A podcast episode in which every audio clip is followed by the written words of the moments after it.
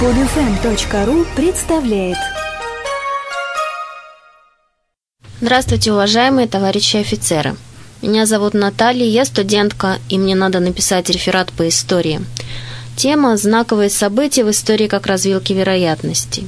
Я, честно говоря, и не знаю, о чем писать.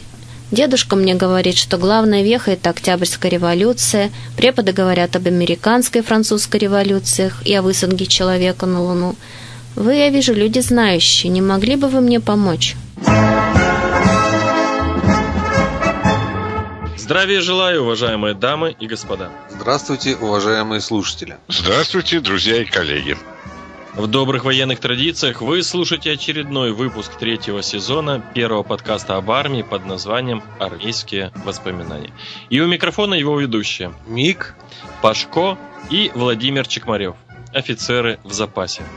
Сегодня мы решили ответить на очень интересный вопрос от одной студентки.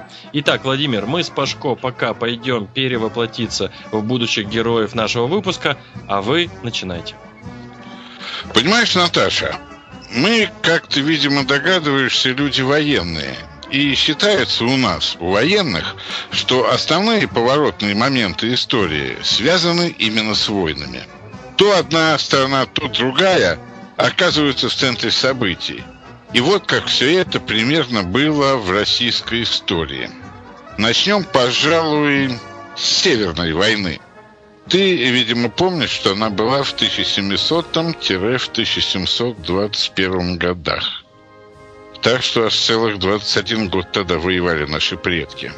И пусть в глазах э, западных историков и их местных друзей она была агрессивной, но с точки зрения реальных историков, Петр Великий собирал земли, потерянные его предками во всевозможные смутные времена – о, но тут что-то хочет сказать король Карл XII шведский.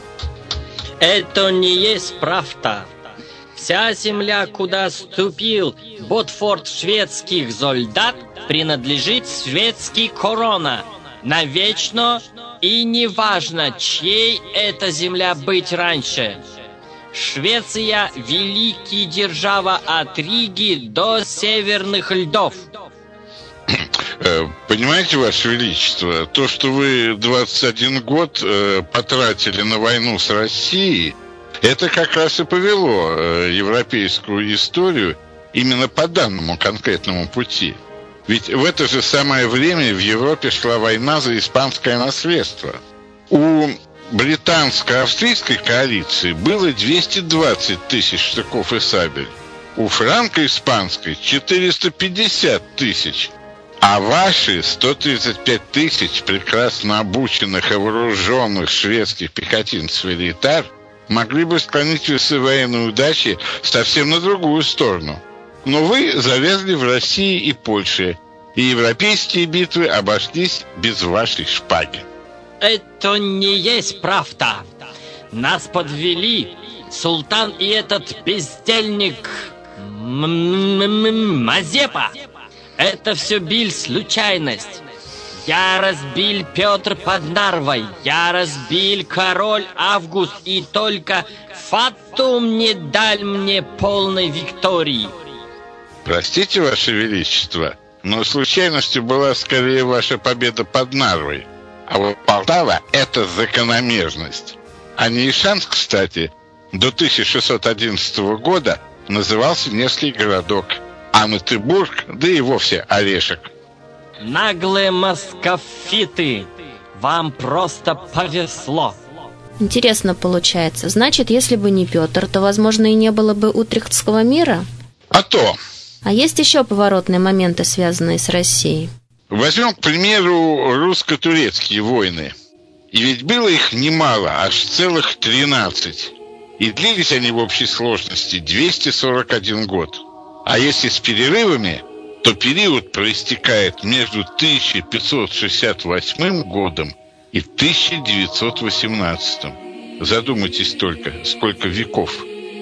Среди современных российских историков стала модной версия о маленькой бедной Турции, которую терзала огромная злая Россия. Но соврамши вас, любители западных гуманитарных ценностей. Османская империя была великой державой с огромной армией и гигантским флотом. И эта бедненькая Турция два раза блистала у стен Вены в 1529 и в 1683 году. О, вы что-то хотели добавить, ваше султанское величество? О, лукавище из Гюров, но ты забыл, что Великая Порта разгромила прусский поход вашего Петра, и в Крымскую войну мои аскеры били в Севастополе, наводя ужас на потерявших разум от робости Гюров вашего прахоподобного князя Менчикова. Вашему вассалу, крымскому хану, ваши цари платили дань. Ваша порта оставила под Севастополем 45 тысяч своих могил. А в остальных войнах мы вас разбили. И имена наших побед сверкают сталью и медью в этих названиях. Крым, Чесма, Бейрут, Кинбурн, Очаков, Факшаны, Рымник, Измаил, Федониси, Тендра. А потом были еще Шибка и Плевна. А Корфу мы брали вместе, о лукавящий сын шайтана. А Неаполь и Рим брала русская морская пехота. Как здорово. Наши брали Рим и Неаполь? Да, капитан-лейтенант Белли 14 июня 1799 года с 511 русскими морпехами взял Неаполь, а отряд полковника Скипера в составе 818 человек 19 сентября вступил в Рим. Так воевали моряки Ушакова, так воевали гренадеры Суворова, так воевали гвардейцы Скобелева и освобожденные братья-славяне цветами встречали русских солдат. Просто слезы гордости наворачиваются за наших моряков и солдат. Так вот, практически 300 лет Османская империя вместо того, чтобы поднимать полумесяцы над соборами Вены, Берлина и Парижа, противостояла России. И не будь этого противостояния, Европа была бы сейчас совсем другой. Так что русско-турецкие войны – это очень серьезная поворотная веха истории. А была ведь еще такая семилетняя война с 1756 года по 1763. Там Пруссия и Британия воевали против Австрии и Франции. Ну, была еще разная мелочь, но они не в счет. Война шла за доминирование в Европе и заодно утрясала колониальные споры между Британией и Францией. О, нас посетил король Фридрих Прусский, которого почему-то называют великим. Гутен так, Ваше Величество. Я есть... Деси... А, я действительно есть великий. Я выиграл этот крикс. Враги были повержены. И Пруссия есть воссияла. Это колоссаль. Ну, австрийцам вы выдали по полное число, Ваше Величество. Ну, вот я что-то запамятовал. Берлин-то не русская армия случайно взяла? О, это был маленький Ферфлюген. Трагический эпизод. Хотя я даже немножко тогда заболеть от огорчений. А взятие русскими войсками Кенигсберга? Но мы его взяли назад. Не взяли, а получили на халяву от Петра Третьего. А новый кенигсбергский талер в России успели таки начеканить. Как там было на нем прописано? Елизавета, король Пруссия. Руэ Фельфлюхтер Русище. Этот крик выиграл я во многих битвах. А Россия в этой войне победила. Несмотря на то, что в штабах сторонники вашего фаната, будущего императора Петра Третьего, творили саботаж и измену. Так что не вы победили, Ваше Величество, а 300 тысяч русских солдат перестали гонять ваши войска по Европе. И, кстати, все битвы на Восточном фронте выиграла русская армия. Иногда даже вопреки своим генералам. Гроссегесдорф, Цондорф, Пальцик, Кунерсдорф, Берлин, Кольберг. Эти имена побед русского оружия в той войне. Так что если бы Петр III не отозвал с фронта русскую армию, то карта Европы и американских колоний была бы совсем иной. Вот и еще одна поворотная веха. Я, кажется, стала понимать вашу историческую логику. Следующая веха-развилка – это нашествие Наполеона? Вы совершенно правы, Наташа. Дело тут было даже не в отношениях России с Францией, а скорее в геополитическом треугольнике Британия, Австрия, Франция. Империя Наполеона несла прямую угрозу самому существованию Британии. Британия изворачивалась как могла, чтобы направить легионы императора на русские штыки. Но и Австрия металась, как известный предмет в проруби. То в союзе с Россией, то против нее. Когда, кстати, в 1812 году австрияки присоединились к Наполеону, Александр послал австрийскому императору письмо, где указал, что пусть даже падут Петербург и Москва, но если австрийские войска попробуют всерьез участвовать в боевых действиях, то Россия всегда найдет пару дивизий для прогулки до Вены. И австрийцы всю войну только делали вид, что воюют. А Бонапарт получил все, что хотел и все, за что боролся – Францию без взрослых мужчин, снова Людовика на троне и остров Святой Елены. О, а вот, кстати, император, бонжур, сир. Но-но, месье, я выиграл большинство битв, а ваша Россия сама вынудила меня к войне. То с Британией тайком якшаетесь, то свою царевну за меня выдать отказались. А Бородино выиграл я, и Москву взял я. Простите, сир, но Москву вы не взяли а вошли в оставленную. И Бородино – это не поле поражения русской армии. Она отошла в полном порядке. И войну закончила, кстати, в Париже, где, в отличие от ваших солдат, не грабила, не жгла и не расстреливала. Ошибка истории и комплекс случайностей, которые могут помешать любому великому государю. Еще раз простите, Сир, но вы хоть и великий полководец, гениальный тактик и хороший стратег, но как государь вы потеряли и разорили свою державу.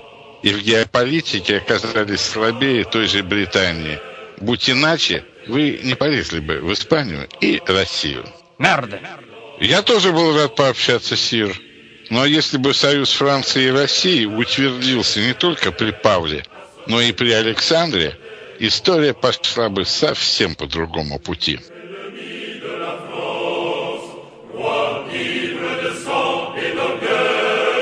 Ну а потом очередной поворотной вехой была Великая Отечественная.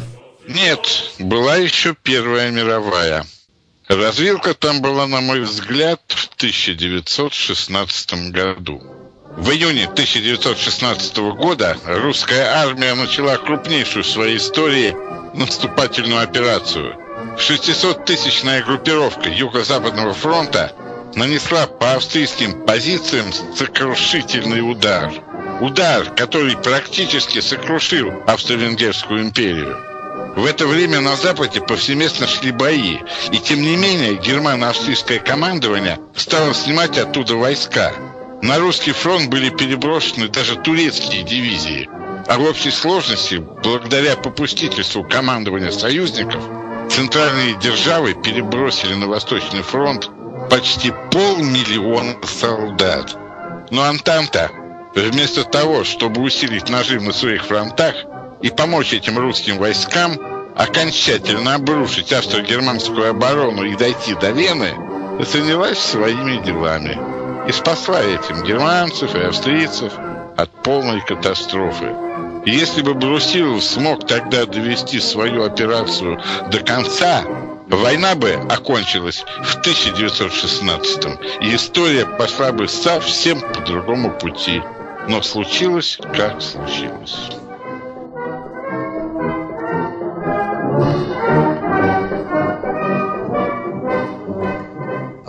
После революции и гражданской войны, после первых пятилеток Холхенгола и Финской, началась Великая Отечественная.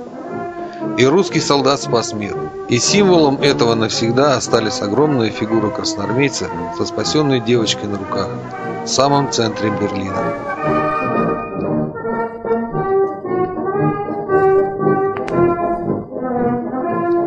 Информация к размышлению. Общечеловеки и их местная прислуга любят говорить о том, что это было не освобождение, а оккупация. Но я советую почитать чеканку на медалях конца войны. По этим надписям можно прочитать и осознать всю историю войны. И видно, что карали мы только агрессора.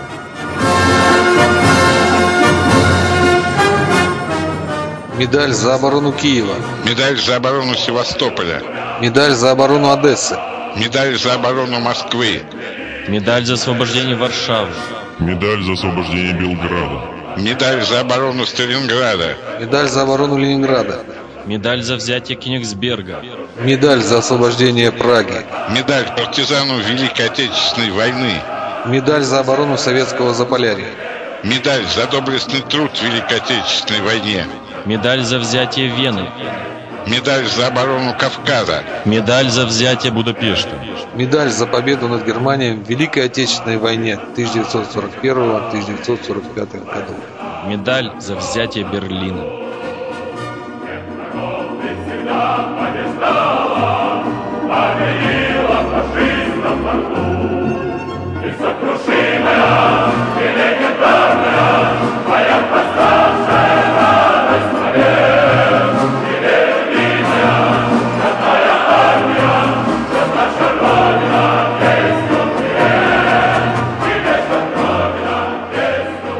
И еще хочу сказать, за 250 лет существования русской регулярной армии из 392 сражений, которые она дала шведам, французам, немцам, туркам, полякам, татарам, финнам, кавказцам, японцам, китайцам, австрийцам, венграм, англичанам, итальянцам, среднеазиатам и прочим, и прочим, и прочим, 279 было выиграно русскими войсками.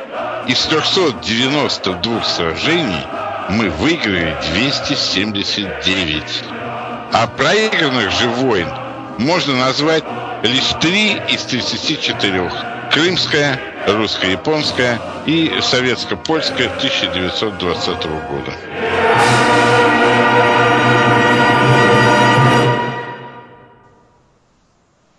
И сейчас в мире снова беспокойно. Сначала НАТО разбомбили и растерзали Югославию.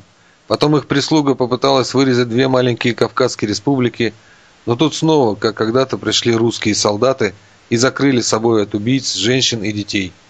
А недавно вот натовцы напали на Ливию. Скоро, видимо, еще на кого-нибудь нападут. Я все поняла. Всегда, когда в мире появляется какая-нибудь глобальная угроза, мир приходится спасать русским солдатам. И опять, видимо, придется. И я в них верю. Скачать другие выпуски этой программы и оставить комментарии вы можете на podfm.ru.